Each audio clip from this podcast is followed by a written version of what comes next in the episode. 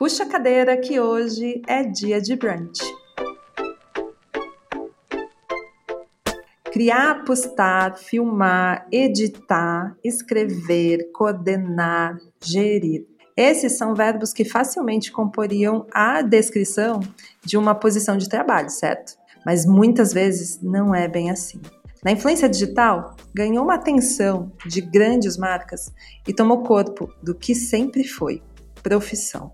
Mas, tão atual e cheia de mudanças como as plataformas, diga-se de passagem, ainda não existe regulamentação e cai em um limbo em que os criadores lutam para não permanecer como terra sem lei. Hoje estamos aqui com Chico Felite, Jana Viscardi e Isaf Karaui, falei certo, né, Isaf? Para falar sobre o criativo digital como profissão.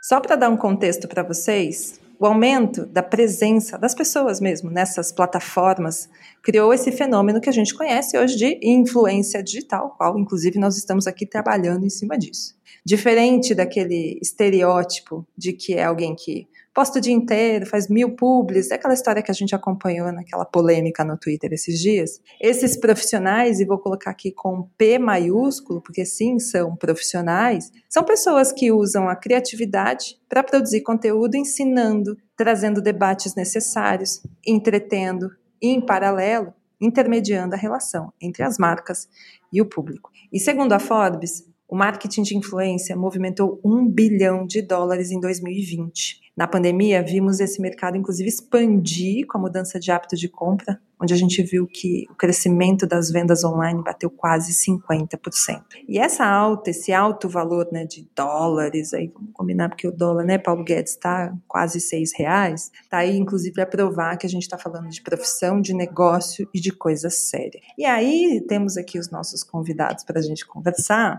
e eu já quero chamar Chico Felite aqui. Prazer ter você aqui, Chico, para falar de um processo, porque você é apresentador, você também é influenciador, você faz de tudo não, um pouco na tua não, carreira. Pelo amor de Deus, não!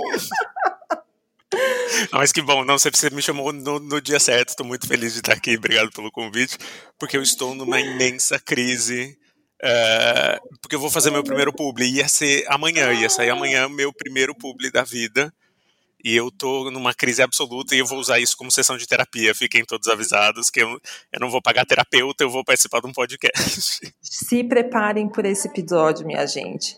E me conta aqui, Chico, como foi então esse opa, quer dizer que eu fechei um publi, quer dizer que eu saí de uma redação, de um processo ali, né, todo certinho, para agora esse momento de viver de frio, viver o criativo, né? Você, todo o teu trabalho é a base do que você constrói. Vai, abre aqui, tá. senta no divã. Eu falo, esse, esse, esse, dia de brunch vai ser a mimosa deitada tá. no divã, entendeu? Abre Bom, o coração. Vai, vai, exatamente, é, é, é, o melhor dos mundos. Assim, é psicoterapia com álcool. Não sei se isso é permitido ou se a gente vai ser derrubado pelo conselho, mas vai ser isso. Estou num momento de plena crise porque meu primeiro publi era para ser publicado amanhã. Ele ainda vai ser, eu não cancelei, ele ficou para a semana que vem por, por questões do contratante, mas eu sinto que eu meio me vendi a, eu vendi a alma ao demônio. Eu até brinco com isso, assim, fiz um, uma foto da minha cachorra com chifrinhos de demônio e falei que eu me vendi ao capitalismo, porque não estava nos meus planos, de verdade. Assim, eu sempre fui repórter de redação e fiquei anos na Folha, onde de jeito nenhum você podia fazer publicidade. Daí comecei a escrever livro, comecei a fazer podcast e virei CEO de MEI, virei chefe de mim mesmo, dono de, de, uma empresa de um funcionário. E daí comecei a, a, me expressar mais nas redes sociais e tal, no Instagram, e começou a juntar um pouco de gente, assim. Só que eu nunca lidei com o fato, nunca quis lidar com o fato, até que, sei lá, o demônio assume sempre a forma mais atraente, né? E começaram a oferecer dinheiro para anunciar aí. Por um bom tempo, assim, eu, não, eu nem cogitei até que eu cogitei, assim, até que ficou meio tentador e o dinheiro era bom e o produto era uma coisa que eu já consumia, sabe? Foi quando vieram com bom dinheiro por uma coisa que eu já faz, fazer propaganda uma coisa que eu já curtia, eu falei, gente, por que não? E eu tô no no cume desse processo, assim, acho que eu estou prestes a entrar num mundo e não sei o que vai ser de mim, assim, não sei se é um passo que eu posso voltar, dar para trás, ou se é uma coisa irreversível, não sei o que estou fazendo exatamente, para ser sincero. Mas você acha que isso tem a ver com o fato de que você construiu parte da tua carreira ali no, no jornalismo, e aí quando você veio pro, pro CEO de MEI, você passa a ter um perfil ali no Instagram super ativo, com uma comunidade à sua volta, e aí entra aquela sensação de, hum, não quero me parecer com influencer, com blogueirinho, mas em algum momento você já entendeu que assim, não, pera, eu sou uma pessoa influente nesse ramo e se as marcas estão me procurando, pera, acho que tem valor isso aqui. Você se vê como influenciador, Chico? Zero, e tenho inclusive paura da, da terminologia, assim, você falou, me deu um arrepio que foi do cox até o pescoço, assim, porque eu achei que as pessoas se interessassem pelo que eu fazia, pelo, pelos livros, pelos podcasts, e tudo bem, assim, eu quero que, que chegue muita gente, eu quero que as pessoas se interessem, eu quero falar sobre, é, mas sobre aquilo, né, eu achei que fosse isso, quer falar sobre uhum. o, o podcast sobre sorteio de iPhone, sabe, que eu fiz pro, pro com o pessoal do Fantástico, que eu fiz um podcast com a Globo, querem falar sobre esses temas específicos, é, não sobre mercado, assim, e eu vim, acho que você bem apontou, nisso, apontou isso, assim, eu vim um mundo em que igreja e Estado eram completamente separados. Numa grande redação, você não tem contato nenhum com o comercial, inclusive isso é muito condenado. Nunca, nunca, nunca um repórter, um colunista, um editor pode ter relação comercial, nunca, jamais. Inclusive é um dos maiores pecados, você é demitido, né? E daí, de repente, eu me peguei ali num lugar que meio eu podia e, e, e, talvez fizesse sentido, assim, então ainda estou tateando muito, assim, não vou mentir para vocês que está resolvido, está longe de estar tá resolvido. Mas desse lugar de CEO de MEI, do influencer que não se assume influencer, você... Influencer enrustido, eu sou um influencer no armário, talvez. Vamos tirar o Chico do armário até o final Exato. desse podcast, tá, gente? Depois de a velho, é isso. Eu que saí do armário aos 13 anos, vou ter que sair de novo aos 35. Você faz conteúdo para várias plataformas, em especial agora no trabalho com Spotify. Queria que você contasse para a gente um pouquinho de rotina, porque agora que você é CEO de MEI, você não tem mais um job description que você recebeu lá da redação. Agora é você que manda, você é teu próprio chefe. Como que é teu dia a dia essa demanda? Quem lida? Como que você lida com as demandas das marcas, a negociação? Você tem um e-mail fictício? Uma pessoa fictícia que responde seus e-mails? Não, ainda tá muito incipiente essa coisa de marca. Eu literalmente só fechei dois trampos e eram dois trampos muito legais financeiramente e também de produto. E eu tenho agora eu tenho um agente, mas eu não fui atrás do agente por causa de marca, eu fui atrás do agente para negociar audiolivro com, com plataforma, negociar livro com editora, negociar adaptação de livro para cinema, que é uma coisa que rolou, meus três livros vão virar ou filme ou série, e daí eu precisava de alguém para tocar meio isso, porque eu não tinha muito problema com, com a parte de negócio do, do meu trabalho, mas é que daí fica um pouco demais, assim. Só que daí começou a, ele começou a falar com marca e tal, e foi ficando cada vez mais tentador e eu fui entendendo que talvez não fosse tão errado ou tão perigoso quanto eu fui criado a acreditar, né? fiquei 10 anos ali ouvindo que não, não podia, não podia. Como eu sempre ouvi que não, jornalista não pode nunca aparecer, não pode ter perfil em rede social, não uhum. pode ter uhum. posicionamento político.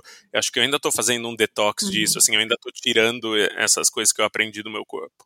E Saf, a gente, você está aqui para me ajudar na missão da gente tirar o Chico do armário e aí eu quero te convidar para a conversa, porque certa vez você já é, descreveu a influência como um artefato da cultura popular.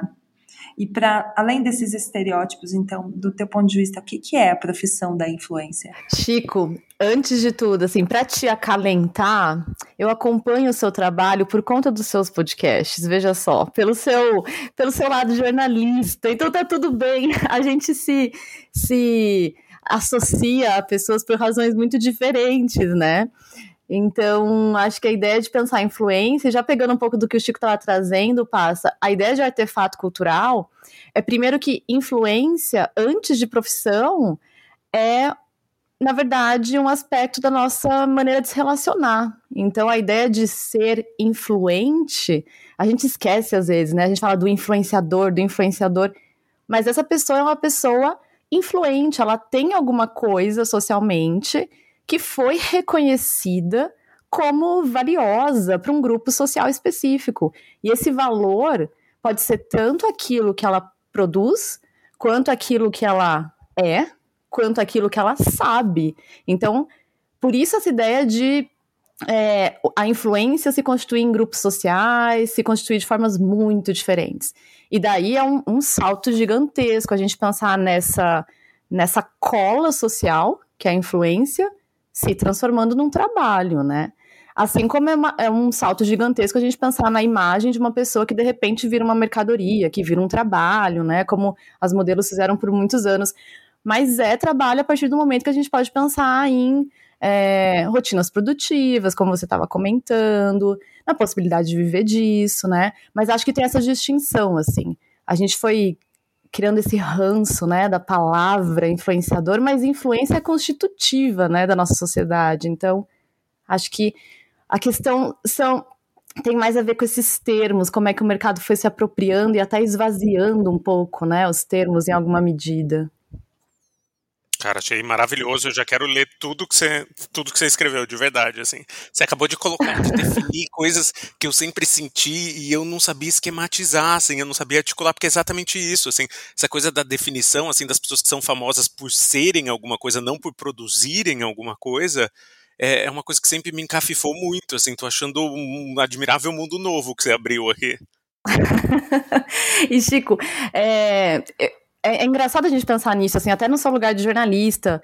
E porque, primeiro, assim, se a gente pensa no jornalista, na função do jornalista, o jornalista sempre foi um sujeito influente na nossa sociedade, porque ele conseguia, primeiro, pautar a opinião pública, depois traduzir discussões super complexas e também trazer aspectos de identificação, falar do bairro, falar de uma pessoa admirada. Então, isso configura um, um tipo de influência Agora, o que a gente tem hoje é o empacotamento dessa influência e a venda dessa influência, né?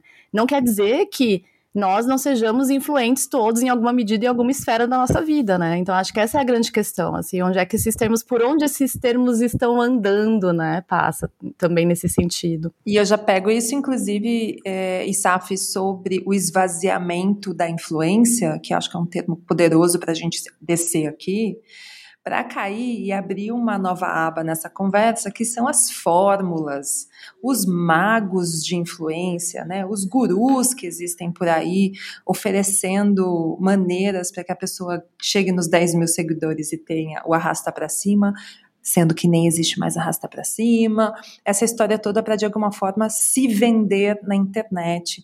E por um lado, me ocorre uma coisa. A gente está vendo muito disso e eles também, de alguma forma, ajudam e trazem uma abordagem muito democrática, muito, vamos chamar, muito rasa.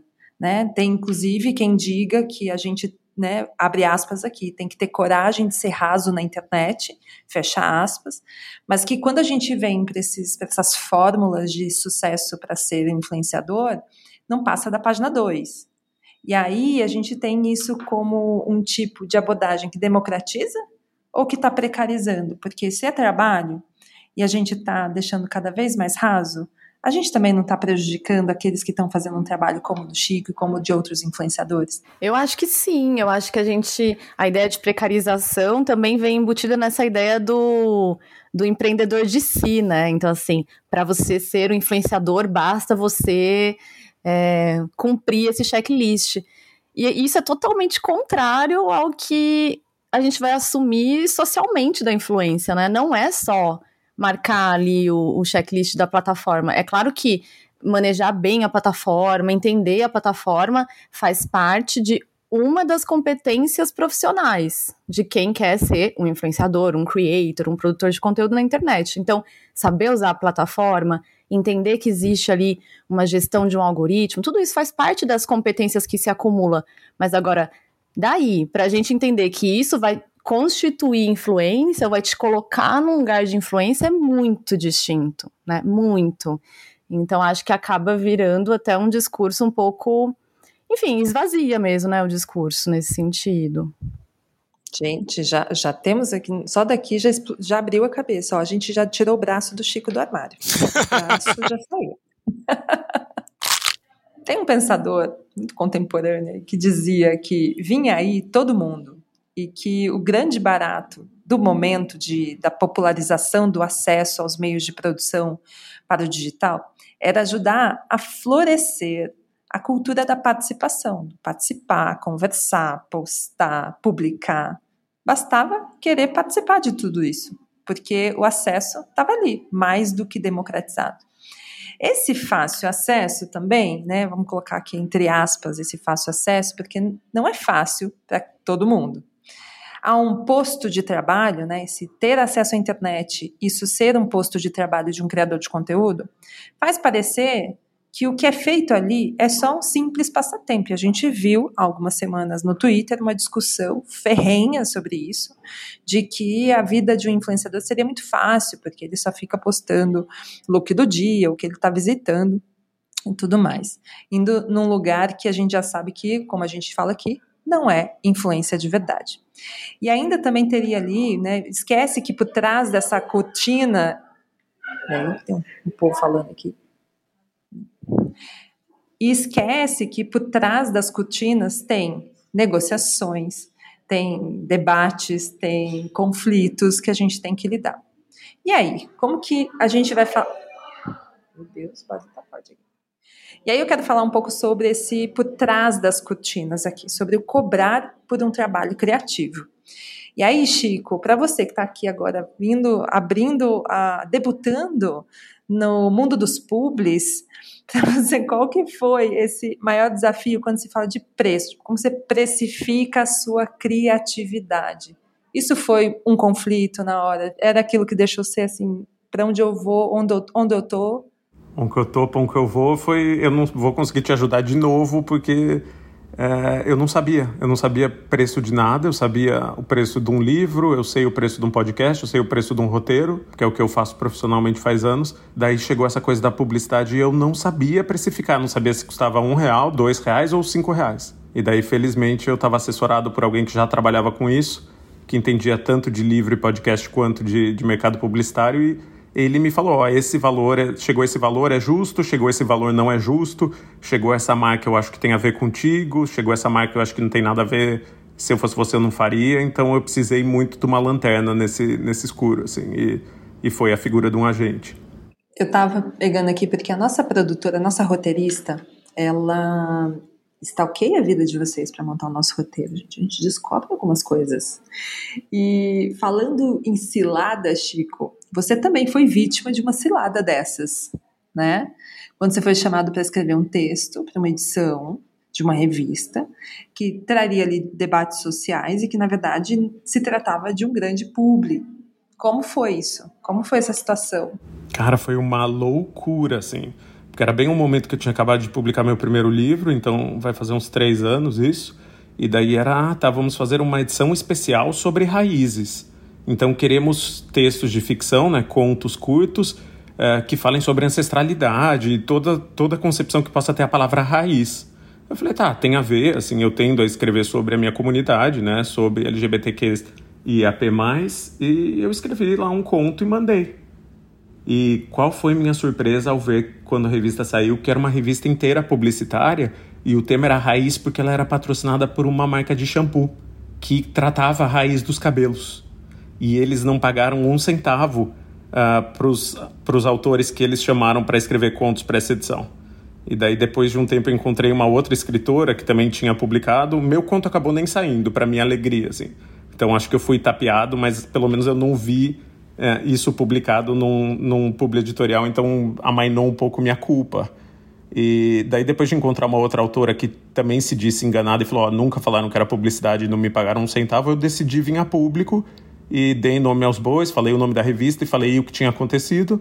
A, a marca veio atrás de mim, a marca conversou comigo, que era uma das maiores empresas do mundo, e a revista se desculpou e reconheceu que tinha agido mal, mas eu fui tapeado, sim, caí ali. O, o truque tá lá, só cai quem quer, assim, e eu caí. Mas, e aí eu falo, tem uma questão no, no ambiente dos influenciadores, né? Vamos já aqui na, na, rodinha dos influencers. A gente tem muitas, muitos pedidos de marcas para trabalhar de graça ou trabalhar em troca de visibilidade, né? É como se a gente chegasse lá no banco e falasse: Oi, tudo bem, quero pagar meu aluguel com cinco visibilidades que eu tive este mês. Mas, por um lado Estou é, pensando aqui, isso teria, faria talvez parte de uma engrenagem dessa precarização? Porque assim como você colocou que você veio dessa coisa bem a divisão Estado e Igreja, né? Um não se envolve com o outro, mas que quando a gente está falando da, dessa, desse surgimento dessa figura influenciadora na, na, na internet, especialmente, e ele, esse aceitar o trabalho, mesmo que mal pago ou muitas vezes sem nenhum dinheiro envolvido, mas pelo aparecer, estaria também precarizando o trabalho de quem está fazendo isso certo. E aí cabe outra pergunta para você que é: você já foi acionado para fazer um job de graça ou em troca de visibilidades? Opa, já, super, aconteceu muito, assim. Por isso que por muito tempo para mim foi muito fácil a decisão de não vou fazer publicidade. Porque tudo que chegava até mim, e não era muita coisa, mas chegaram umas 5, 6 propostas, era sempre, ah, a gente vai te dar uma camiseta, daí você fala bem da marca, a gente vai. E eu pensava, gente, pelo amor de Deus, eu felizmente tenho dinheiro para comprar minha camiseta, assim, sabe? Eu trabalho para isso, eu trabalho que nem um cachorro, eu felizmente consigo comprar minhas camisetas. Obrigado, não, assim. Então acho que se tivesse sido tentador desde o começo, acho que teria sido mais difícil, mas era tão engodo e era umas buchas tão grandes, assim, e era e me ofende tanto essa essa essa proposta do ai, você vai fazer pra gente porque é uma parceria ou porque vai associar valor à sua imagem. Acho isso tão ofensivo e concordo contigo, é um, um sintoma muito grande da precarização do trabalho que nunca pensei duas vezes, eu nunca pensei meia vez antes de dizer não e achar um absurdo, assim. Mas daí você começa a olhar para o lado e as pessoas fazem publi de graça, né? As pessoas querem brincar, querem mimetizar o trabalho de influenciador, delas vão lá, elas compram um telefone e fingem que ganharam, sabe? Meio que para mostrar para o mercado que elas fazem. É muito maluco isso. Assim, as pessoas não só trabalham de graça, como elas pagam para trabalhar para fingir que elas são uma coisa que elas querem ser. E aí, Isaf, vou te, te provocar numa coisa aqui que está no coração das discussões políticas do país, que é o volume de pessoas desempregadas que a gente tem hoje, que já bateu mais de 14 milhões de pessoas. É, e ao, ao mesmo tempo, a gente teve um aumento de número dos influenciadores, pessoas que se auto-intitulam influenciadores no Brasil. E aí minha pergunta para ti é: você acredita que esse número representa de alguma forma qualidade ou quantidade? O que, que explica isso, essa debandada do desalentado ou do desempregado a ir para um caminho de não, vou ser influenciador? Nossa, passa, essa pergunta é dolorida até, né, para responder, porque eu acho que tem tantas coisas para a gente pensar, por exemplo, quando o Chico comentou, né, é, eu tô aqui trabalhando para comp comprar a minha camiseta. É legal pensar nisso, como é, a influência ela pode ser uma, uma outra parte da sua atuação. Então, você tem um trabalho de jornalista, de pesquisador, é, um dentista, um médico, e daí as redes elas ocupam um outro lugar, né? No, no, nessa lógica do trabalho.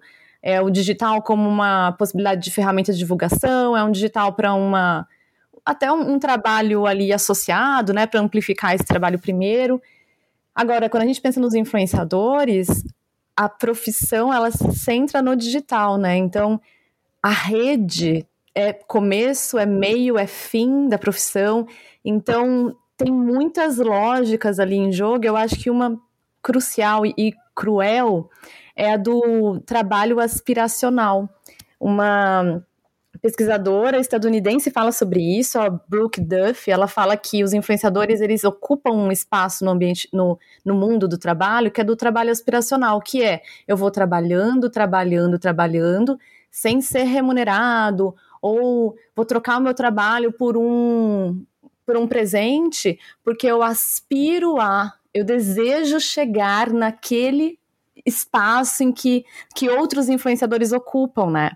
E, e aí tem tudo a ver com o que a gente estava conversando antes. É aí que está o grande problema do discurso simplificador, que diz faça o que eu digo que você vai chegar nesse lugar. Mas talvez até chegar há muito trabalho aspiracional que é justamente a troca dessa visibilidade por um pagamento que não é, né, monetário, enfim. Então, é difícil pensar nisso e eu acredito e aí, tô só formulando hipótese, né? A pandemia pode ter impactado nessa entrada no digital massiva e, e também a, o, o, trabalho do influenciador acaba em alguma medida, como não se fala muito sobre a profissão, cria-se essa imagem que é o trabalho de ligar os stories, falar bom dia, boa tarde, boa noite, hoje eu fiz isso, hoje eu fiz aquilo. Então é muito tentador, né, para o momento que a gente vive de desalento, de desesperança, de, de desemprego. Mas é difícil essa questão, assim, acho que dolorido, né, pensar nisso. Desde já tem bastante tempo que você fala de dessa discussão dos criadores de conteúdo para que eles se unam para a gente começar a colocar regras e até chegar num momento de sindicalizar o que a gente chama aqui dessa profissão. E agora a gente está vendo esse movimento todo ganhando corpo de novo. A gente viu alguns movimentos isolados acontecendo por todo o mundo, inclusive aqui no Brasil, dos criadores, né, vamos chamar aqui, como diz, diria na minha cidade, empinando a carroça para algumas imposições da dependência algorítmica que a gente tem, né, do algoritmo mandar na nossa vida. É, mas a gente até tem algumas movimentações, mas entendendo aqui, agora, e, aí, gente, eu vou pegar agora a chave de cadeia para a gente conversar aqui, que é o seguinte, que é uma discussão que pontuou o início dessa, de, do roteiro desse episódio, que era assim, a gente sabe que a gente está falando de influenciador, de, da questão de trabalho, isso é um trabalho, mas tem uma outra palavrinha que circunda muito essas discussões, que é o empreendedorismo. Por um lado, a gente tem discussões voltadas para falar sobre o algoritmo está é, mandando no nosso trabalho, ele é o nosso chefe, ele está me remunerando, né? Via centavos ali nos anúncios que rodam dentro do meu conteúdo, inclusive já tem precedente de discussões sobre essa sindicalização, vamos colocar assim, para que o influenciador passe de fato a ser remunerado pela plataforma, pela qualidade, pelo volume de conteúdo que ele cria. Por outro lado, a gente também tem a discussão que o Chico botou aqui, que é o CEO de MEI, que são as pessoas que migram para esse novo modelo de, de, de, carreira, de se desenvolver como pessoa autônoma, né? E eu, uma discussão disso que eu já falei no podcast do YouPix há alguns meses, é que se durante o século XX o modelo de empresa que mais se consolidou foi o de empresa familiar, a do século XXI é o das empresas individuais, onde é o CEO de MEI, como o Chico falou. Como fica essa divisão? Porque você ser, você ser o CEO de MEI, você não é empregado, você é o chefe de si mesmo. Como fica essa divisão trabalho e empreender? Porque aqui é, é a discussão, é onde está o grande problema, inclusive dos precedentes judiciais das discussões desse trabalho. Porque é aí que a gente vai ter envolvimento de plataforma dizer que não, essa, esse criador não trabalha para mim. Ele usa a minha plataforma para veicular o conteúdo dele. Mas, ao mesmo tempo, o algoritmo está ali, podando a qualidade de entregue. Por isso, a debandada de muito influenciador criando suas plataformas próprias. A gente vai ter um caminho aqui para sindicalizar ou criar regras da disciplina como um todo para a formalização do empreendedor? Ou a gente vai ter os dois caminhos? O que, que você acha? Eu acho que um pouco os dois caminhos passa, porque tem muito nó aí. Então, por exemplo, quando você falou de cultura da participação, democratização dos espaços, as redes elas também configuram, né? Elas se constituem como esse lugar em que a gente pode ir lá falar o que a gente quer falar e porventura, talvez, quem sabe, tornar aquele momento de falar sobre o que quer falar profissão. Então tem um impasse do, bem, você está aí produzindo porque você está afim, porque você quis usar essa ferramenta democrática de produção de conteúdo. Então tem esse argumento que pode vir via plataforma. Tem um outro argumento que você bem colocou perfeitamente, assim, e até essa ideia eu achei sensacional, passa de a, a empresa familiar e a empresa de si, né? Essa ideia do de como muda esse pensamento. Quando a gente olha para a ideia do empreendedorismo, não há coletivo. O, o, pensamento é o oposto, na verdade, né? Pensar que empreendedores poderiam se sindicalizar é até esquisito. E, e, é aí que a gente percebe como o discurso é poderoso também, né? Como é que quando a gente diz para um influenciador que ele é um empreendedor, a gente transforma influenciadores em átomos independentes, cada um ali pensando no seu. E aí tem a terceira, o terceiro nó, que é justamente o nó com a plataforma. Então as plataformas vão insistir no argumento de que o que elas fazem é uma gestão, elas organizam. É, ninguém está trabalhando para elas. Quem trabalha para o Facebook, para o Instagram, é a equipe do Facebook e do Instagram. Mas a gente sabe que, na verdade, o trabalho do influenciador ele, ele se dá na plataforma e para a plataforma. Eu gosto muito de brincar que no dia que a gente vê uma greve dos influenciadores, o que, que a gente vai ver no Instagram, né? Enfim, a gente vai ver a foto dos nossos familiares que, que também já já postam meio como influenciadores, né? Todo mundo usa essa estratégia dos influenciadores em alguma medida. Então, isso é muito simbólico. Se todo mundo sair, não tem nada, não tem post de Mark Zuckerberg que dê conta. Então, tem uma questão aí. E a gente não olha porque é muito duro se reconhecer como um trabalhador da plataforma, que não é remunerado, que não conversa com o chefe, que não diz para o Mark Zuckerberg, ó, não gostei dessa mudança no algoritmo, vamos repensar? Que é o que a gente faz com o nosso chefe, né? Que nem vê o chefe, não sabe que hora que tem que trabalhar, que hora que tem que bater ponto para ir embora, e aí assume que tem que fazer post todo dia, toda hora. Então, tem uma questão aí, né? Agora, o que, que eu acho de, desse. Quais são os caminhos para a gente pensar? Eu acho que pensar coletivamente. Talvez não precise nem ser uma sindicalização, mas pensar coletivamente. E pensar coletivamente é talvez, talvez, muito talvez, sendo bem otimista, é, pressionar plataformas, exigir um pouquinho mais de transparência, é, reivindicar a abertura para diálogo. Talvez o coletivo tenha essa função, né? Então, enfim, eu acho que Há possibilidade? Talvez, mas se a gente insistir no discurso do, do vai lá e faz, você vai chegar, você sozinho, acho que é mais demorado, assim, o processo é um pouco mais longo. Ô Chico, agora você se sente o, o, CEO da Chico Felite Company ou funcionário do Instagram? Jamais, eu me sinto alguém explorado, eu me sinto Uber que o Mike Zuckerberg chamou Uber Black, assim, porque as poucas coisas que eu vou fazer são um bom dinheirinho, então é um Uber Black mas jamais, assim, e não está nos meus planos, assim, acho que eu sou inclusive um péssimo exemplo de, de neo-influenciador, porque eu não me penso assim, sabe, eu não quero viver disso, eu nunca pensei em ganhar dinheiro com isso, eu só usava uh, o Instagram porque era lá que eu, que eu extravasava as coisas que eu não, não colocava em livro, sabe, que eu não colocava porque eu trabalhava sozinho e tal, e, e acho que meu caminho é atípico, assim, e, e vejo tudo isso com muita surpresa, assim, essas pessoas que querem ser, que pensam como carreira e tal, nunca, nunca foi meu rolê, nunca foi minha vida. Você já se sentiu algum momento pressionado pelo Deus algoritmo a publicar mais, a fazer um sorteio no Instagram? Isso que eu sei que você já fez, inclusive como experimento. eu fiz, juro, mas juro que foi experimento social para um episódio que era justamente sobre sorteios, assim, porque sorteios funcionavam tanto, tanto e tinha tão pouca regulamentação e como, como funcionava na prática, e funciona loucamente, assim. Mas não, não me senti pressionado pelo algoritmo. Eu acho que no momento que eu me senti, eu quero poder ter a possibilidade de deletar o aplicativo ou de ficar sem postar um tempo, assim, porque acho que vai ser sintomático. Acho que vai ser. Vou perder alguma coisa ali nesse momento. A criação de conteúdo caiu no gosto da geração empreendedora os donos de próprios negócios, o CEO de MEI, como a gente viu com o Chico aqui, que podem trabalhar de qualquer lugar, sem chefe, ou melhor, sendo o próprio chefe.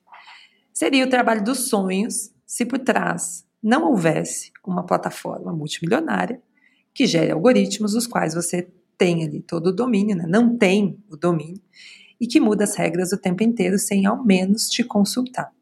Se a gente parar para analisar, com um pouco mais de cuidado, vai perceber que há o que de um quezinho aí de uberização, como o Chico colocou para a gente aqui. E nesses trabalhos criativos do digital, como os creators, a gente tem que ficar de olho nisso.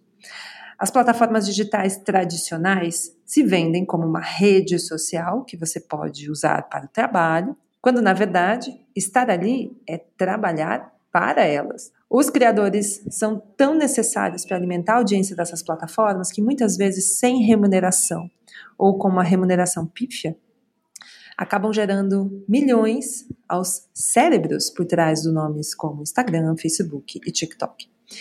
E se você ainda não viu um episódio que a gente gravou há alguns meses atrás, se eu não me engano foi o episódio 2 dessa temporada, a gente falou inclusive sobre o volume de investimento que as redes estão colocando nos influenciadores para tentar tapar esse buraco, porque ele realmente está ficando bem grande e difícil de esconder. Mas e aí? Com essas questões todas que a gente tem de remuneração, ser chefe, ser empregado, como o Chico falou, vai ser uma coisa mais uberização? Eu quero voltar para o Chico aqui, entendendo, lembrando sempre essa questão de ele trazer. Vamos puxar ele do armário, tá, gente? A gente está aqui na função. Já, eu já estou no fundo falso do armário nesse momento. A gente também tem que falar dos perrengues E aí aqui eu tô lascada, viu? Chico, Chico vai embora daqui a pouco depois dessa. Que, e perrengue está envolvendo, por exemplo, a, na hora dali da negociação, então a gente está ali negociando, e aí o cliente pede para baixar o preço. É porque ele, sei lá, porque o número de seguidores do Chico não é o suficiente para a campanha e etc, etc. Como a gente sabe que tem argumentos a rodo aí para isso. Porque tem alguém que cobra menos que o Chico, olha que coisa. E aí, Chico, você acha que quem diminui o preço ou aceita situações como, sei lá, permutar o trampo, é uma maneira de precarizar o trabalho e pior, né, precarizar a, o seu trabalho não só o dele, né? vai precarizar toda a categoria? 100%. 100% e ando pensando muito nisso, uh, não só na esfera da, de influenciador, porque eu ainda não tenho traquejo, não conheço muito bem, mas no jornalismo é muito isso, assim, eu trabalho há anos para uma revista de grande renome, escrevo para eles, assim, a revista, vocês já sabem qual é a grande revista brasileira de jornalismo literário. E recentemente um editor de lá me escreveu falando: "Ah, estamos com saudade, vem fazer umas coisas com a gente". E eu propus uma reportagem que era relativamente cara, exigia viagem, enfim, umas coisas que eles geralmente bancam. E ele me respondeu: "Ah, tá, podemos ver, mas agora nós estamos com uma nova política aqui que é a gente só lê o texto pronto de quem não é nosso funcionário, de quem é frila, e daí avalia se vai publicar ou não. E daí eu fiquei estupefato, né? Fiquei absurdado, porque isso nada mais é do que uberização, né? Você joga para a pessoa todo o ônus, né, para o profissional. Eu teria que pagar a minha viagem para fazer uma investigação, para transformar essa investigação num texto e só então mandar um texto pronto, depois de meses trabalhando, para um editor ler e dizer se ele ia querer ou não e quanto ele ia pagar, entendeu? Daí foi nesse momento que eu decidi não escrever mais para essa revista e me dei conta que o jornalismo talvez tenha acabado no Brasil para quem é como eu é independente, sabe? Não tem condição, eu não consigo pagar uma passagem para Rondônia para fazer uma entrevista que eu aposto que vai dar certo, mas que não tem garantia, para depois escrever um texto que vai me levar um mês e meio e mandar para um editor decidir se ele vai querer publicar ou não e quanto ele vai pagar. A, a profissão fica insustentável. Então, acho que é um sim tanto no campo da influência quanto no campo da escrita, assim. É impossível, está chegando num ponto que está impossibilitando o trabalho, assim. Eu não escrevo mais para essa revista, porque não, não vale mais a pena. O que, que você acha que o mercado de influência poderia fazer para fazer você ter bons olhos para ele. E falar assim, não, acho que dá para eu entrar nesse lugar e começar a fazer também o meu trabalho de forma editorial nele, porque eu vejo que você testa um monte de formato. Você sempre está testando alguma coisa nova, mas entendendo que o CEO da Chico Felice Company é, também teria uma maneira de olhar para isso, não, pode funcionar. Se isso acontecer, A, B e C, o que, que você acha que a gente desse mercado poderia fazer para melhorar a relação de quem é bom, de quem tem conteúdo e que essas pessoas permaneçam e não evitem esse lugar? Cara, agora vem meu lado poliana moça, assim, depois de, de ficar no armário e ficar, ai, tenho medo, tenho medo. Eu vou te dizer que as duas experiências que eu tive até agora e os dois negócios que eu fechei foram muito justos. Foram, eu fui muito bem tratado, fui muito respeitado editorialmente. Inclusive, teve uma marca que, que foi meio: olha, você faz o que você quiser, a gente confia. Temos isso de verba, queremos um conteúdo seu que só vai estar tá apresentado pelo nome da nossa marca, você não precisa usar produto nenhum da nossa marca, a gente confia em você. E era uma coisa que eu nunca achei que fosse acontecer no mundo da publicidade. Nunca. E o outro que, que eu já fechei que sair essa semana ou semana que vem é de, um, de uma série que eu já assisto, sabe? De, um, de, uma plataforma de streaming que eu já assino. Então fazia todo sentido, porque quando eles me procuraram, eu falei, tá, já assisti inteiro, assim, eu sei decora e salteado, eu gosto muito.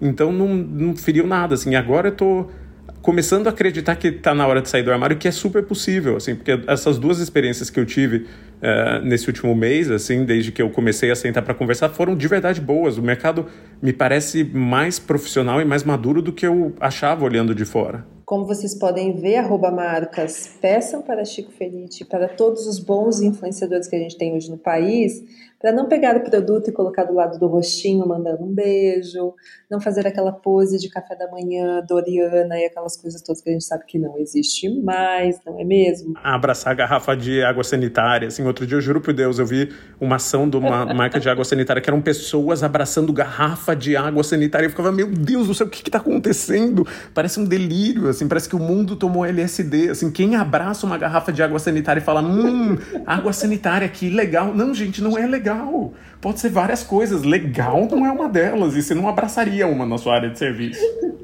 E Saf, também, eu sei que você também trabalha como estrategista e queria que você desse para gente, para a gente encerrar nossa conversa aqui, o que, que você enxerga é, nesse trabalho dos creators e influenciadores evoluindo para os próximos anos? A gente vai ter profissionais que se entendem como talento e atuam como tal, vendendo, né, enfim, a sua capacidade criativa para as marcas. Você acha que eles ainda vão se colocar nesse lugar de, do, do embate com as plataformas ou eles vão para outro lugar. Enfim, qual vai ser ativa bola de cristal com a gente aqui? Para onde a gente vai agora? Vamos falar de coisa boa, né, Passo? Porque quando a gente fala de plataformas, o clima vai ficando pesado, mas há muita. É, o mercado é um mercado muito frutífero, né? Não preciso nem. Acho que a Brunch é evidência disso também, né? Eu acho que a gente está no momento do mercado importante de entender o que é esse trabalho. Porque por muito tempo, eu acho que quando a gente pensa nas blogueiras de moda, por exemplo, que foi é, o tema sobre o qual eu me debrucei nos últimos anos fazendo uma pesquisa sobre o assunto, quando a gente falava de blogueira, se construiu um estereótipo de, ah, é só um look do dia, é só fazer uma pose olhando para o chão, é só fazer um post de cinco minutos. Então, parece que a gente está no momento de reconhecer que ali tem um trabalho. Então, isso já é maravilhoso, porque quando a gente reconhece que existe um trabalho, primeiro, como seguidor, como consumidor, a gente começa a exigir uma postura de um profissional. Então a gente começa a pensar em ética, a gente começa a pensar em publicidade que não foi sinalizada. A gente só faz isso porque a gente entende, epa, se essa pessoa está trabalhando ali, eu posso cobrá-la por uma postura, né, de quem está trabalhando com isso, e não quem só está ali fazendo uma foto, enfim. Então esse momento é muito legal, pensando seguidor, audiência, públicos de maneira geral, de reconhecer que existe um trabalho. Do outro lado, acho que os influenciadores também têm notado esses embates com as plataformas. Acho que a gente está nesse momento do clique, assim, eu, eu tô aqui trabalhando. O que o Chico falou do jornalismo é legal até para pensar no influenciador. O influenciador vai lá, faz um publi lindo, faz um Reels, faz posta e não tem entrega, por exemplo. É praticamente escrever uma reportagem, o editor lê e fala: ah, não gostei tanto, não vai entrar nessa edição. Então, quando o influenciador percebe que ele está num embate com grandes plataformas, a gente começa a olhar um movimento de pensar outras estratégias. Acho que agora a gente está discutindo muito a creator economy, né? Então, uma economia que é baseada no criador. Não mais o criador como uma ferramenta, usando muitas aspas, né, de marketing.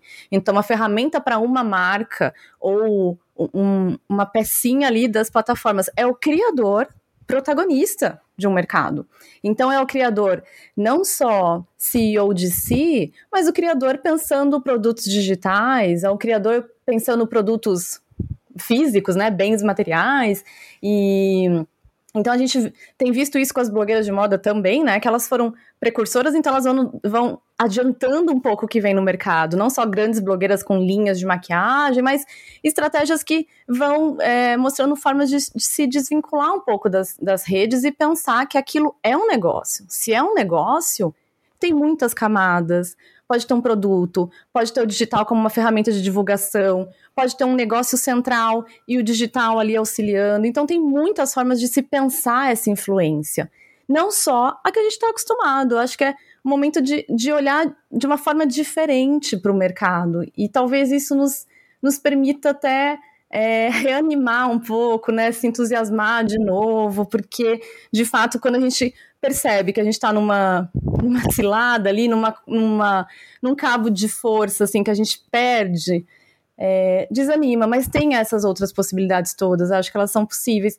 E eu ainda acredito mesmo nesse pensamento coletivo. Então, ainda que pequenos grupos se mobilizando, pensando numa influência mais honesta ou uma influência mais ampla, acho que isso pode também ajudar de alguma forma, né? Mas, mas o, o futuro é, é, acho que é positivo, acho que é cheio de possibilidades. A gente também super acredita nisso e a gente bate muito aqui numa tecla, Isaf, que é a creator economy não começa com creator à toa.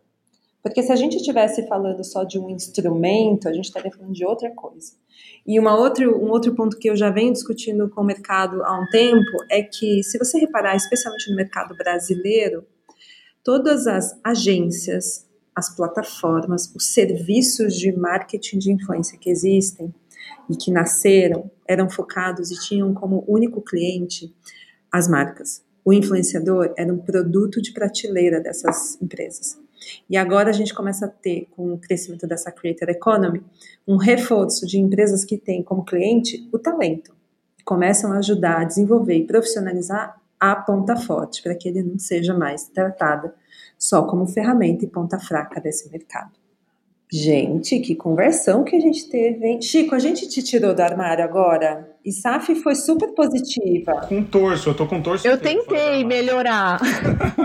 Melhorou muito e eu vou ler tudo que você já tiver publicado. Assim, de verdade, fiquei interessadíssimo. Assim, você, você conseguiu botar em palavra o, o que eu tinha no ninho de mafagafo da minha cabeça há muito tempo. Assim, isso é incrível. Super honra, Chico. E, e, acho que a ideia é essa, né? A gente pensar a influência por outros caminhos, né? Passa um pouco nesse sentido. A gente só não vai fazer a, as doidas aqui que esconde os perrengues, viu, Chico? Porque você viu, tem perrengue. A gente sabe que esse mercado tem, mas no final, olha só, o final é bom. O futuro ele é positivo. Super, não, e tudo tem, e quanto mais sinceridade melhor, assim, acho que tudo é na base da sinceridade nesse mundo, assim, acho que é assim que a gente se aproxima da, das pessoas.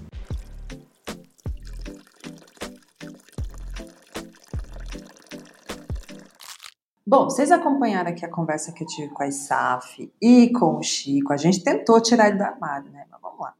Mas agora eu tenho aqui uma presença muito ilustre da internet brasileira, uma digna provocadora da internet. Jana Viscardi está neste podcast. Seja muito bem-vinda, Jana. Obrigada. Achei ótimo o título de provocadora. Isso é nova para mim. Jana, eu te chamei para participar desse episódio já tem meses porque eu, assim, eu preciso da Jana aqui para a gente fazer quase como uma, uma exorcização dessa, dessas discussões em torno da influência como trabalho. E em especial porque você vem da academia, que é um ambiente bem diferente do trabalho digital. É, e aí eu queria que você contasse um pouquinho para a gente também um pouco da tua trajetória e se nesse processo você em algum momento na academia percebeu ou sentiu ou passou de fato por algum tipo de preconceito pelo fato de que você está na internet, né, provocando as pessoas, compartilhando, transformando esse, essa plataforma digital também como espaço de trabalho. Conta pra gente um pouquinho quem é você nessa história toda da internet e se você já teve algum tipo de rusga da academia em relação a você trabalhar com ela. Obrigada, gente. Primeiro, agradecer o convite para estar tá aqui. É um prazer para mim participar. É, o meu nome é Jana Viscardi, meu nome é Janaísa, na verdade. Na internet as pessoas me conhecem como Jana Viscardi. Eu tenho um canal no YouTube, que é também o meu nome, já faz seis anos, agora em dezembro de 2021, né? Em que eu produzo conteúdo lá e aos poucos eu fui migrando também para outras plataformas. Então hoje, enfim, como várias pessoas, eu estou no Twitter, no Instagram, no TikTok e no YouTube. E é claro que eu também tenho meu site, que no final das contas é a minha casa, né? Onde eu mostro, é onde eu mostro, sei lá, o que eu faço, os cursos que eu ofereço. A minha trajetória começa na universidade, bem antes da minha vontade de montar um canal no YouTube, né? Eu, eu, eu fiz a minha graduação, meu mestrado e meu doutorado em Linguística na Unicamp. E depois disso, eu trabalhei numa universidade privada por alguns anos.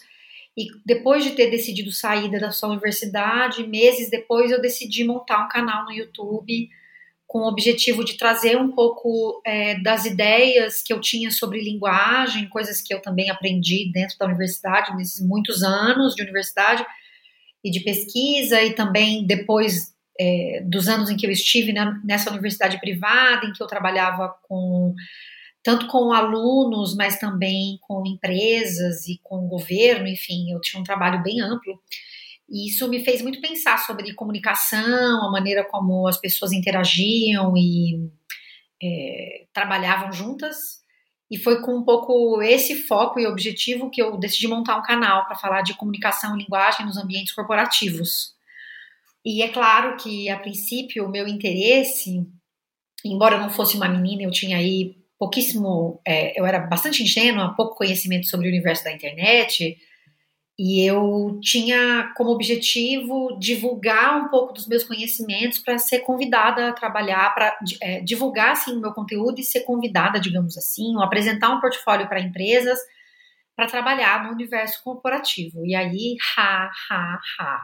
É claro que não deu certo como eu imaginava. Seis anos depois, quase 100 mil seguidores no YouTube. Até hoje eu sou convidada para fazer coisas de graça, justamente pelos ambientes corporativos com os quais eu esperava trabalhar. E veja, alguém que supostamente, e supostamente, né, enfim, em função do que é o mercado e a vida, mas é, seria remunerada porque tem anos de experiência, porque disse, né, que no mercado recebem as boas remunerações ou remuneração quem já tem anos de experiência, quem estudou muito para isso. Então, veja, depois da graduação, do mestrado, do doutorado, anos de experiência e tudo mais, eu me vi ainda muito envolvida com esse universo do faz de graça, é só um bate-papo, né? Então, do meu começo, lá em dezembro de 2015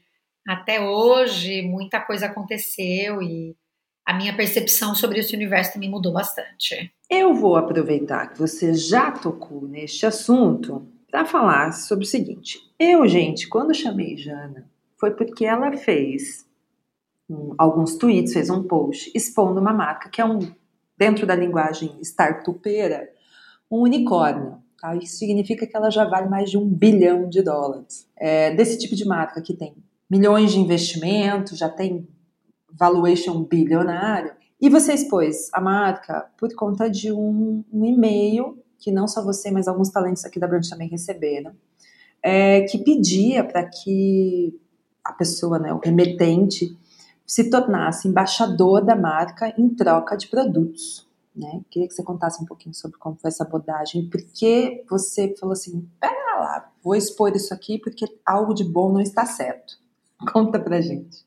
É, essa é uma prática bem comum, né, Passa? A gente vê em todo lugar, é, é assim, é, várias empresas promovendo essa mesma lógica, né, de mandar esses e-mails e parece tudo muito incrível, né? Nossa, você vai virar embaixadora da marca.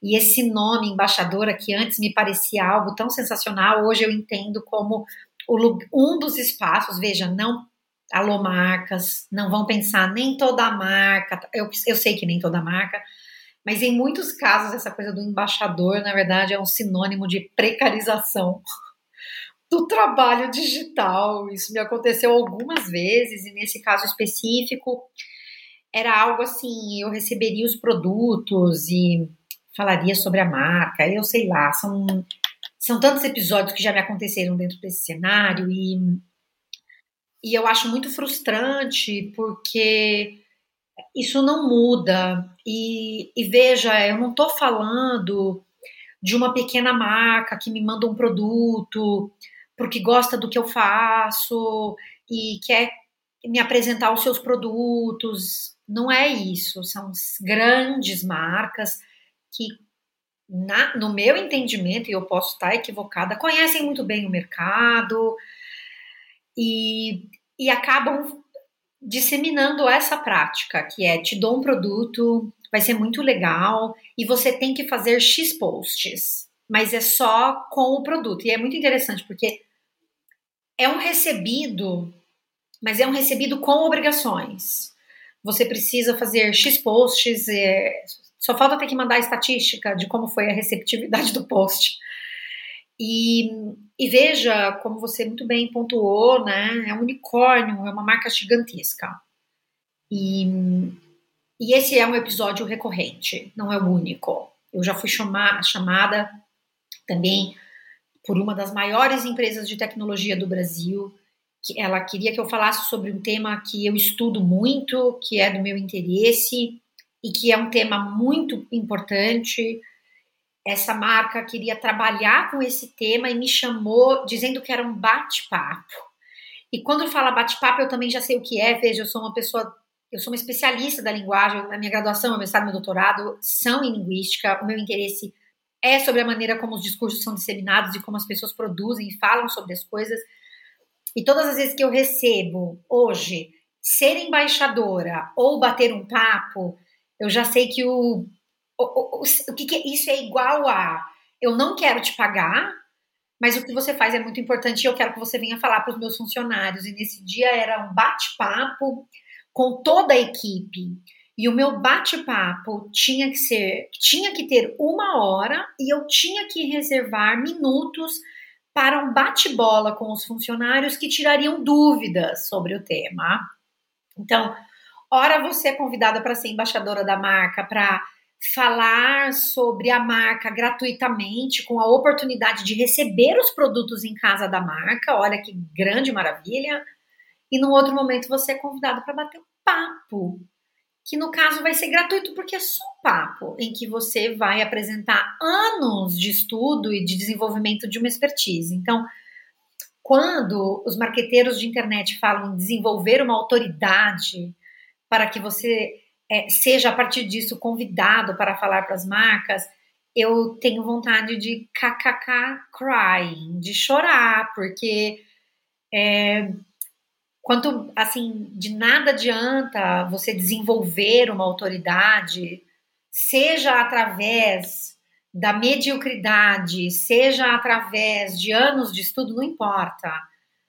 É, se a gente tem um movimento que é muita gente precisando de qualquer tipo de atenção de uma marca porque quer se inserir no mercado e pouquíssima consciência de classe e, portanto, é, topar qualquer negócio porque é um mercado precarizado, muita gente desesperada num país que tem muita gente desempregada e um mercado de agências, muitas agências que trabalham pela precarização dessas pessoas que estão na internet e com muito gosto nisso, porque está ganhando dinheiro das grandes marcas para dizer, olha, deixa eu te dizer uma coisa, eu consigo isso de graça para você, paga aqui para mim que a gente resolve isso de graça. É muita gente na internet, então. Essa precarização que você fala, Jana, é uma discussão que a gente já vem levantando a bola algumas vezes aqui no dia de brunch. É, e ela é, não só é recorrente aqui, como também nas conversas de bastidor é, sobre os players que a gente tem no mercado. Porque quando a gente está falando de agência de influência, quem está ouvindo a gente hoje sabe disso, Jana também sabe. Quem está por trás dessas agências? São influenciadores? Não. São pessoas do mercado que de alguma forma estão tratando influenciador como é, produto de prateleira, como a gente já falou anteriormente aqui. Por outro lado, você citou o que eu ia trazer aqui, que é a gente está numa situação socioeconômica no país bem crítica, quando a gente está falando de dinheiro. Hoje a gente tem supermercado vendendo osso de primeira, osso de segunda. A gente tem pessoas passando fome. E aí chega uma marca, bate na tua porta e fala assim: Olha, você gostaria de ser embaixadora da minha marca, para isso vou te mandar o quê? Vou te mandar comida.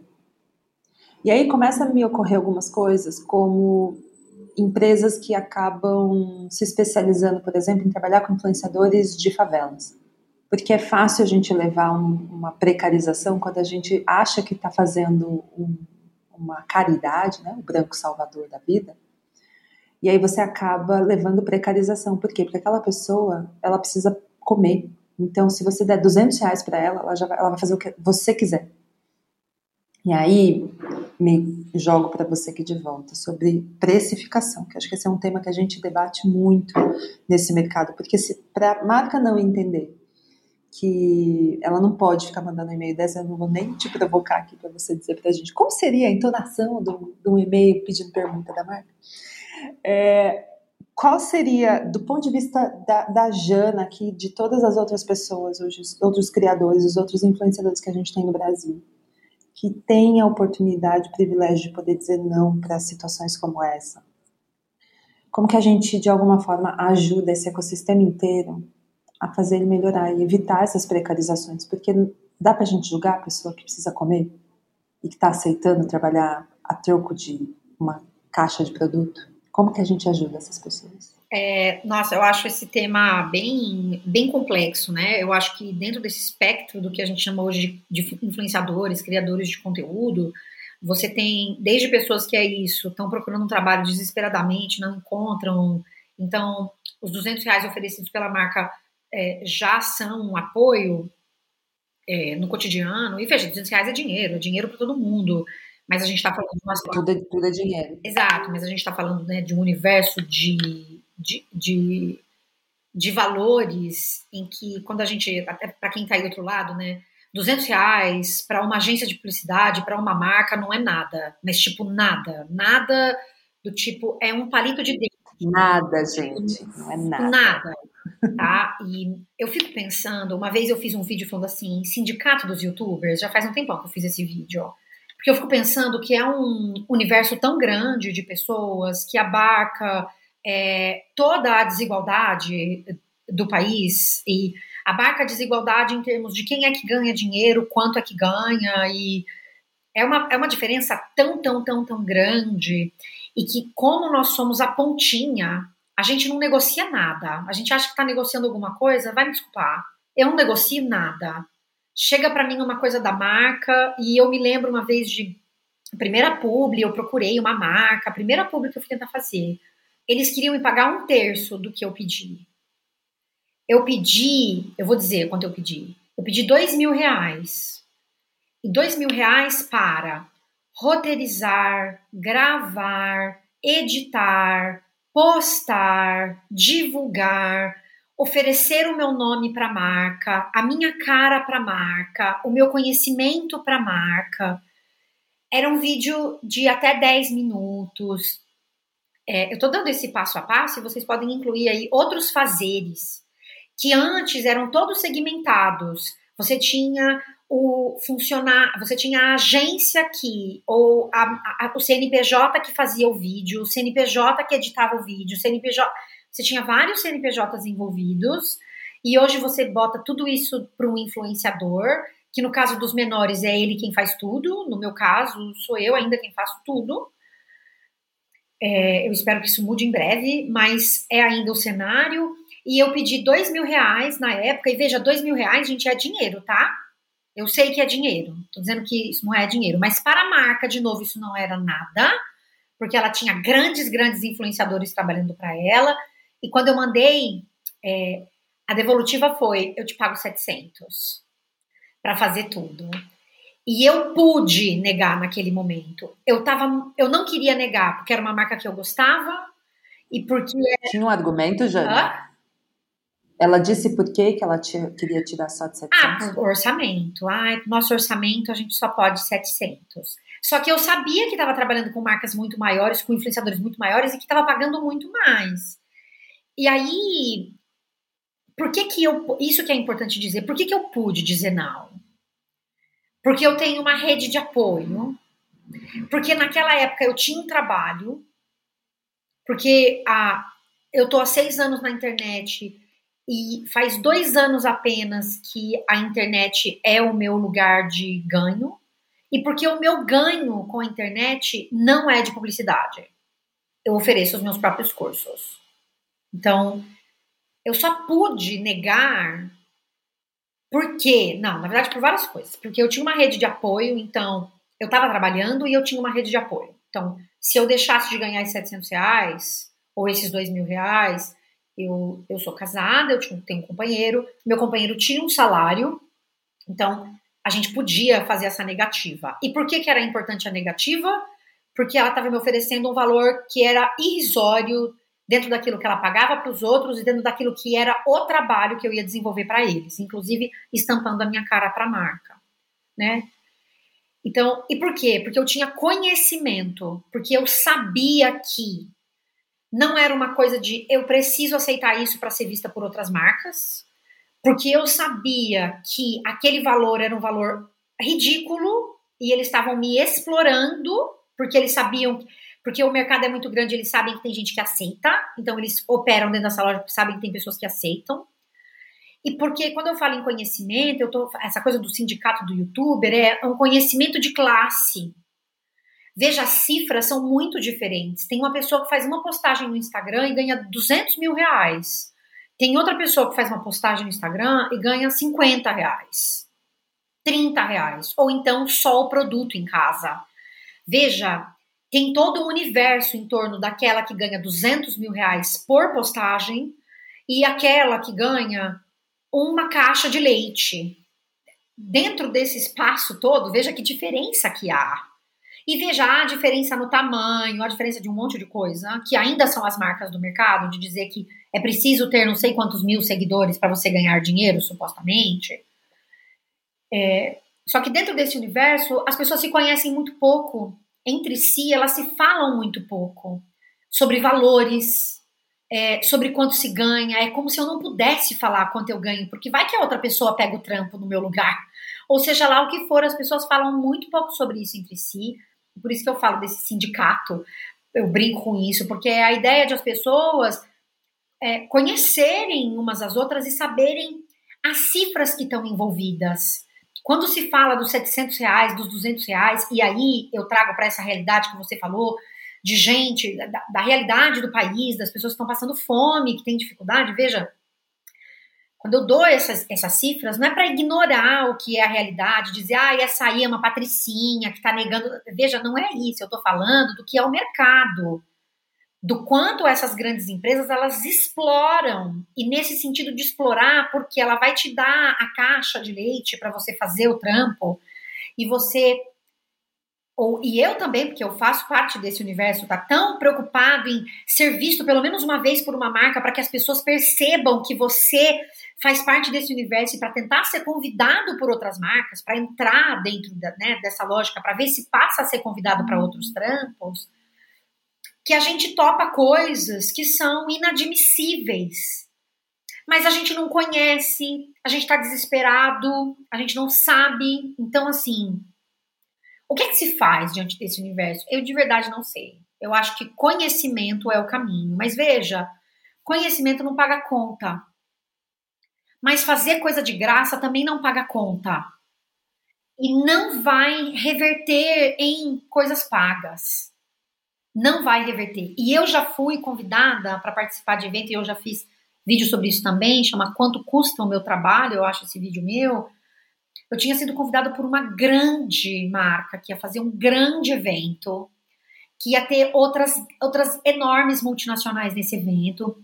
E eu fui convidada para palestrar, para falar do valor da mulher. Era uma premiação para é, melhor ambientes para se trabalhar sendo mulher. E eu fui, fiz reunião, nunca mais eu faço isso. Fui, fui no lugar, fiz reunião, dediquei lá horas no meu dia. Eu tava assim na agonia, eu precisava dar uma palestra. Porque eu não eu não dava palestra. Não dou, na verdade, até hoje, porque os caras só querem que eu fale de graça, não falo. Porque eu sei que isso não vai converter depois em trabalho pago para mim. Essa coisa da visibilidade é uma puta de uma balela. Desculpa, vocês podem me dizer, até me contradizer, mas é, do que eu entendo hoje da minha jornada é uma balela, é uma mentira. Iam estar outras enormes multinacionais. E aí, depois de fazer todo um escopo do que ia ser o trabalho na NAM, me disseram: Ai, desculpa, mas a gente tá sem verba. Eu falei, mas e a fulana vai ganhar? A fulana era muito mais conhecida na época. A fulana vai, a gente conseguiu para ela um projeto, ela vai ganhar. Eu falei, então, se vocês conseguiram para ela, vocês conseguem para mim também. Foi difícil para mim negar? Foi, porque ia estar tá todas as multinacionais lá que poderiam conhecer o meu trabalho. Mas elas eventualmente iam saber que eu não paguei. Uma ou outra iam saber que eu não ganhei para estar tá ali. É, não paguei, não, né? Não ganhei para estar tá ali e elas iam entender que eu ia topar por muito pouco, por nada, por zero reais. É conhecer, é saber que essa prática é corrente. A gente tem um problema que é estrutural, é grave. O, país é, passa por um enfrentamento muito grande. E isso também vai afetar o universo da tal da influência. Porque se as pessoas não estão conseguindo e as marcas estão explorando nesse sentido de não querer pagar e de muita gente precisando no lugar do qualquer coisa vale para eu já entrar nesse mercado, e quanto menos conhecimento a gente tem, quanto menos a gente fala sobre isso explicitamente, e as pessoas não falam sobre isso explicitamente, desculpa, eu tô me alongando, mas as pessoas elas não falam sobre isso explicitamente porque elas têm o rabo preso. Elas têm medo de não serem convocadas para outros espaços. Eu sei disso. E eu falo porque eu não tenho rabo preso. Eu sou uma mulher de 40 anos que fala mal do governo na internet. E por ter 40 anos, eu já sou considerada velha. A última campanha que eu fiz, quando eu entrei, eu, fui, eu entrei como mulher madura. Estava escrito lá no briefing, mulher madura, e foi assim que eu entrei. Depois que eu soube, eu vi, porque me mandaram o briefing, estava lá. É, eu falo mal do governo e eu é, faço críticas ao universo da influência. Veja, eu sou pequena, não sou gigantesca nem nada, viu, gente? Não acho que eu sou a grande dama desse universo, pelo amor de Deus. Eu tô dizendo isso só para dar um panorama daqui, de como é que a gente é escolhido. Eu não sou mansa. E eu não tô dizendo que quem é escolhido, gente, é manso, tá? Eu tô dizendo que nesse sentido eu falo coisas que não agradam. E eu já tenho uma aparência que não agrada tanto mais. E olha que eu sou uma mulher branca, hein? Mulher branca, dentro do padrão e tal. Mas já sou aí, é, na faixa dos 40 e falando coisas que são indigestas em alguns momentos. Então, eu interesso bastante pouco ao mercado. Você tocou em duas coisas aqui que acho que a gente já começa a trazer respostas para como a gente ajuda, que é conhecimento e a gente não está falando só do conhecimento seu técnico da tua área, mas o conhecimento de como funcionam as regras desse jogo chamado influência, né? E publicidade. E a segunda, que você bem pôs aqui, inclusive denominando o fato de que você não é uma pessoa com rabo preso, é o fato de que você tem diversificação do teu modelo de negócio. Você não depende de publicidade 100% do teu, do teu mês para que você possa fazer as coisas. E isso para mim tem sido um grande divisor de águas para muitos talentos que a gente conversa, com quem a gente conversa, que é a partir do momento que ele não depende exclusivamente da publicidade, ele se torna mais livre para que ele possa ser ele mesmo, para que ele possa ser até mais autêntico. Porque senão ele vira essa pessoa que você falou aqui. É o rabo preso, porque ele está sendo pago o tempo inteiro para falar bem de certas coisas, em detrimento de não falar ou ocultar falas que antes ele até expressava, mas agora, como ele tem medo de perder job, ele para de falar. Então, de um lado, de novo, a pessoa que tem é, o privilégio de, de declinar alguns jobs é porque ele tem conhecimento e ele tem diversificação de receita. E aí, Jana Viscardi é a empreendedora sem chefe, sem patrão, que tem o seu próprio negócio ou ela é uma funcionária das plataformas? Como que você se enxerga nesse ecossistema? Eu sou as duas coisas. É, as duas coisas e de maneira bem. Veja só, é, acho que é importante pontuar que eu só sou capaz de oferecer os meus cursos hoje porque eu venho de uma família classe média, modesta, os meus pais não tiveram a oportunidade de estudar, mas sempre quiseram muito que a gente estudasse. E, embora tivessem tido uma formação modesta, meu pai só estudou, por exemplo, até a quarta série, eles puderam me oferecer um estudo. Eu estudei em escola pública, depois eu estudei em escola particular, e eu tive a oportunidade de me dedicar e ir para uma universidade com uma mínima estrutura. Eu pude ir para uma universidade fora da minha cidade, que era o que eu queria fazer. Quando os meus pais não, podiam, não podiam me bancar, a universidade pública em que eu estava inserida me bancou, porque eu tinha auxílio alimentação, auxílio transporte, eu tinha todos os auxílios que eu precisava para estar na universidade. Era uma universidade pública, eu não pagava para estar ali. E eu fiz a minha graduação, o meu mestrado e o meu doutorado nesse ambiente, com muito apoio no entorno, tá? Com muito suporte essa minha formação e o meu interesse por essa área, depois de muitos anos, e é muito importante dizer isso, porque é muito comum que os gurus de internet digam crie o seu próprio negócio, ai, dê os seus. Ai, se torne autoridade, mas como é que se torna uma autoridade? Eu vejo um monte de gente fazendo uma série de falcatruas, falando um monte de ideias assim repetidas e requentadas e vendendo fórmulas mágicas que não existem. Se eu tenho um modelo diversificado hoje, primeiro, não é porque eu planejei de cara assim, mas é porque eu estava na internet e eu entendia que eu não ia ficar fazendo propaganda de produto. Eu comecei a perceber que não adianta, eu não ia ser convidada, não era para mim. Eu não ia ser convidada e não era para mim. eu faço pouquíssima propaganda. E eu entendi que não tinha um espaço para mim dentro da universidade pública, porque não há vagas, porque há poucos concursos e cada vez mais gente formada, graduada, mestre e doutora, e a universidade sendo sucateada.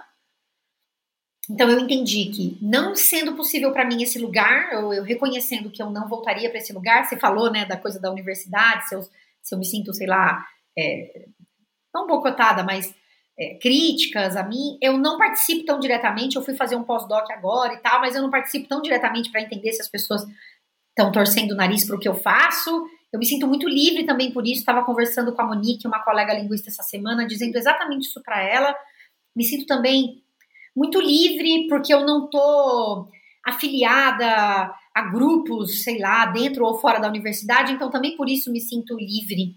Mas eu estou submetida ao universo dos algoritmos, porque embora eu tenha o meu site, as coisas que eu produzo estão majoritariamente em plataformas que não são minhas. Então, embora eu ofereça os meus cursos, depois dessa jornada toda que eu expliquei para vocês, depois de todo esse movimento, eu ofereço os meus cursos, mas eu os divulgo nas minhas plataformas. É no Instagram e é no YouTube. O que que eu, o que que eu me é, quais são as coisas que eu me autorizo a fazer dentro desse universo? O meu conteúdo é muito sensacionalista? Não é, eu não gosto e não faço. Mas, então, eu fico pensando em como é que eu divulgo isso, como é que eu falo sobre isso. Eu vou usar lá as ferramentas de divulgação de marketing do Facebook para poder espalhar lá a minha pequena arte dos, dos cursos que eu ofereço. É, vou fazer vídeo no canal, eu vou trazer essas informações para o meu blog.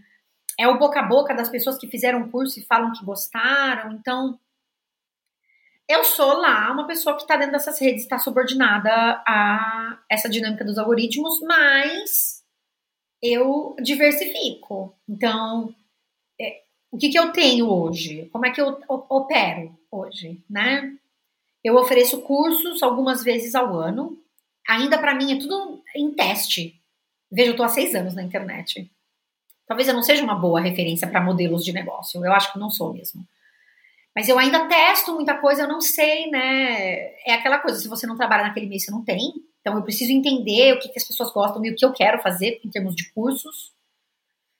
Eu tenho meu Apoia-se, que é um espaço que eu reservo para então eu vou, se eu vou é, agora começar a ter outras pessoas editando o meu conteúdo, é através desse Apoia-se, por exemplo, né? Que eu vou dedicar, eu mudei, fiz a minha arte do canal, assim, a minha marca, as cores da marca e tudo e tal, o logo. Então, é através do Apoia-se que eu faço, faço essas coisas todas. Tem os cursos que eu ofereço ao longo do ano e vez ou outra pingo aqui ou ali uma publicidade, né? Então é assim que eu estruturo hoje e para isso inevitavelmente eu dependo dessas plataformas. Então é inevitável que eu depende, dependa delas. Você é sua própria chefe, mas você também tem um chefe algoritmo ali ainda pegando no teu pé e te dizendo algumas coisas. Só para terminar, Jana, já entrando nesse, nessa questão algoritmo, porque a gente sempre traz ela aqui, você se sente pressionada a postar mais vezes do que você, do que você pode? É, você em algum momento já pensa assim, vou largar tudo isso aqui, eu não aguento mais, ter que ficar criando presença digital? Qual é a tua relação com o algoritmo? Ela é tóxica? Ela é saudável? Olha, ela é bem é, é difícil, eu diria, porque, por exemplo, ah, se o título do seu vídeo não for XYZ, o seu vídeo não vai ter muito alcance. Se a sua thumb, a capa do seu vídeo não for assim, assim, sabe, você vai ter menos alcance. Mas é difícil a gente ter o conhecimento sobre tudo. E eu não tenho conhecimento sobre tudo e ainda faço tudo sozinha. Então eu fico pensando, meu Deus, eu não, eu não sei o suficiente sobre isso, sobre como fazer um bom título, sobre como fazer uma boa thumb para atingir mais pessoas, para interessar mais as pessoas. Então, ah, quantos vídeos na semana? Eu lembro que uma época eu falava, meu Deus, eu vejo o canal XYZ crescendo tanto, essas pessoas fazem vídeo todo dia, eu preciso fazer vídeo todo dia. Não adianta, não dá. Eu não consigo não consigo fazer vídeo todo dia. É, então, como é que eu faço, né? E muitas vezes eu pensei, meu Deus, então eu preciso fazer três vezes por semana. Aí não conseguia. Ai, mas o meu trabalho é uma porcaria, porque eu não dou conta de fazer três vídeos por semana. Eu não sou boa o suficiente. Meu Deus, que, por... que merda. O que, que eu faço com isso? Ou então no Instagram. Eu agora tive uma onda de crescimento no Instagram porque eu estava postando é, alguns textos, mas eu nem sempre tenho essa cabeça para postar esses textos. E eu não consigo ter um monte de conteúdo gaveta.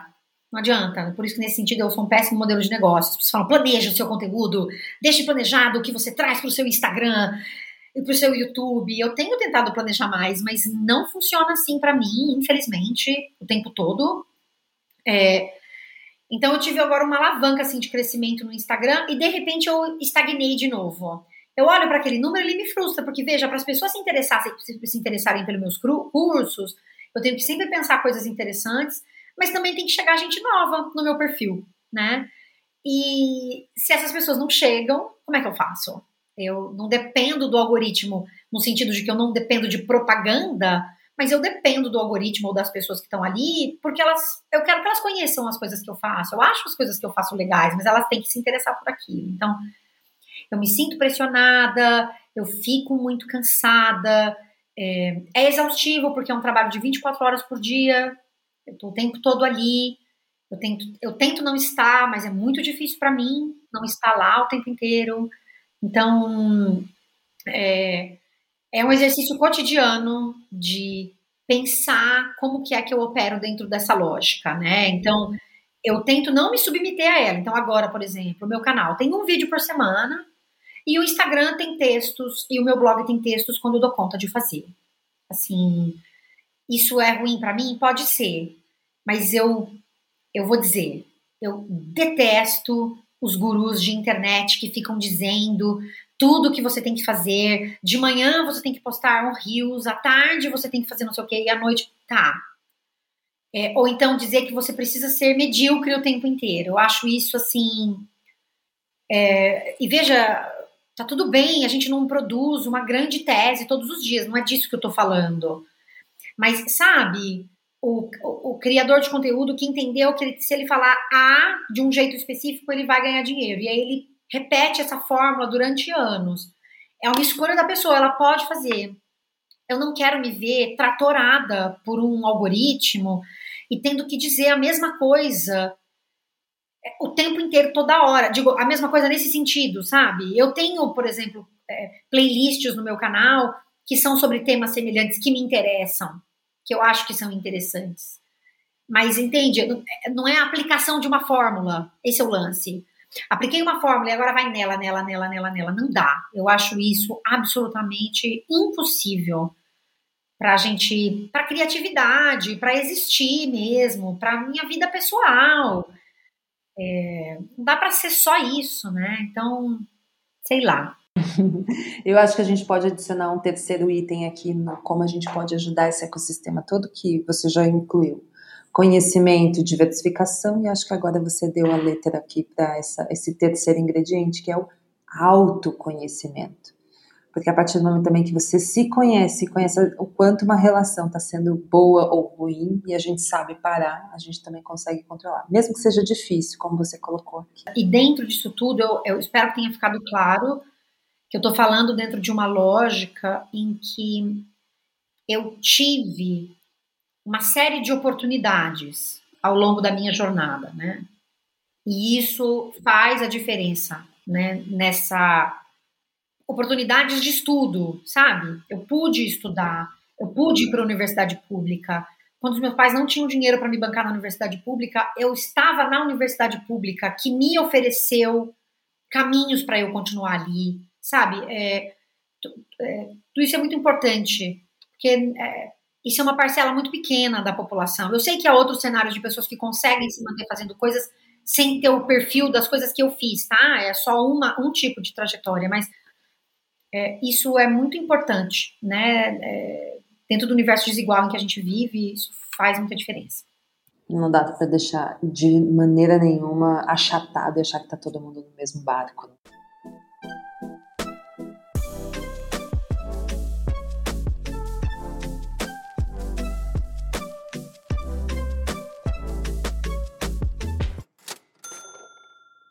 Depois dessa conversa, gente acho que a gente precisa aqui de uma pausa, né, um cafezinho, digerir um pouco das verdades que nossos convidados colocaram aqui para a gente refletir um pouco sobre as nossas relações de trabalho dentro da influência. Se você quer saber mais sobre o marketing de influência e o mundo da influência de verdade, siga a gente, o perfil da Brunch lá nas redes sociais, pelo arroba em todos os canais, tanto lá no Instagram quanto no Twitter. Vejo vocês no próximo episódio. Jana, que prazer ter você aqui. Obrigada pela tua participação e a gente se vê na próxima. Eu sou a Janaísa Viscardi e esse foi mais um episódio do Dia de Brunch. O podcast é apresentado por Ana Paula Passarelli, a Passa, quem cuida da produção é Michele Neres e a pesquisa de pauta é feita pela Jaqueline Lafilufa e a Poliana Casimiro. A edição de som é da Manu Quinalha. Tchau!